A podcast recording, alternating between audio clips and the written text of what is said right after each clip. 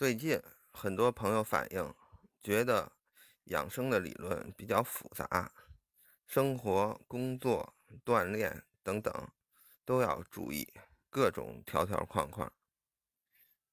其实，道家理论是这个世界上最容易化繁为简的理论。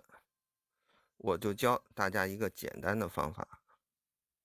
老子曰：“道生一，一生二。”二生三，三生万物。站在万物的角度，自然会觉得这个世界非常复杂。但实际上往前逆推，就会发现事物发展和变化的规律越来越简单。而站在普通人养生的角度，我们只需要从万物推向三，再由三推回二。就可以了。这二是什么？就是阴阳二气。当然，修炼水平更高的朋友会二反一，也就是由阴阳返回太极，甚至于由太极而返无极，这个就太高深了。作为普通的养生人士，我们没必要关心那么多，只需要看阴阳二气足矣。《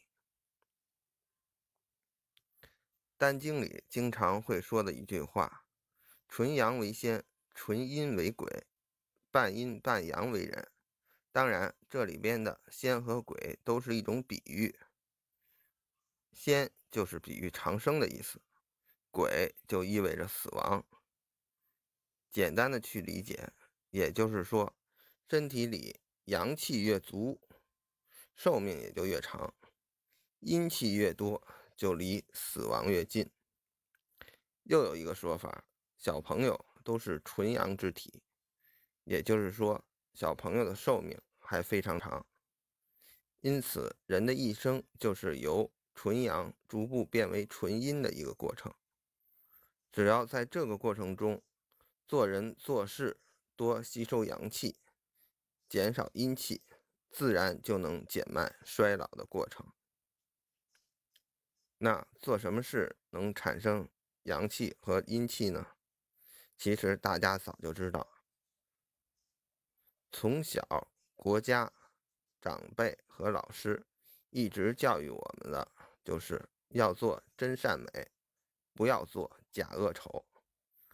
这不仅是让我们做一个好人，实际上也是为了我们健康长寿提供了一条康庄大道。当然，这不是一个口号，而是有实实在在的科学依据的。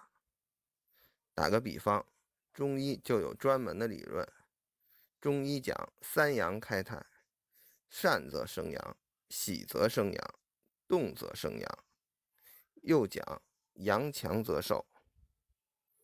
作为普通人，说真话，做善事，讲美德。这些我们都好理解，也都知道应该怎么去做。由于专辑比较短，我这里就不重点描述了，具体可以参考道家的《太上感应篇》。现代社会人口爆炸性增长，社会的复杂程度远超过古代数倍，所以反而很多假恶丑的事是不好分辨的。也许很多人每天都在做，但是没有感觉出来是在做坏事儿。每天在吸收大量阴气，具体哪些人我不好点出来，大家可以自己体悟。我可以给大家点出一个方向，那就是从各个行业着手。这一点我们还是从道家理论作为出发点去看。还是我经常说的那句话：社会现象再复杂，也逃不过道家理论去深入分析。养生这个行业，由于应用的是长生大道，自然主要需要的就是阳气；而有些行业需要的却是阴阳相生相克。比如用到纵横大道的行业，鬼谷曰：“月若击鼓，圣人之在天地间也。”为众生之先，观阴阳，之开合，以明命物。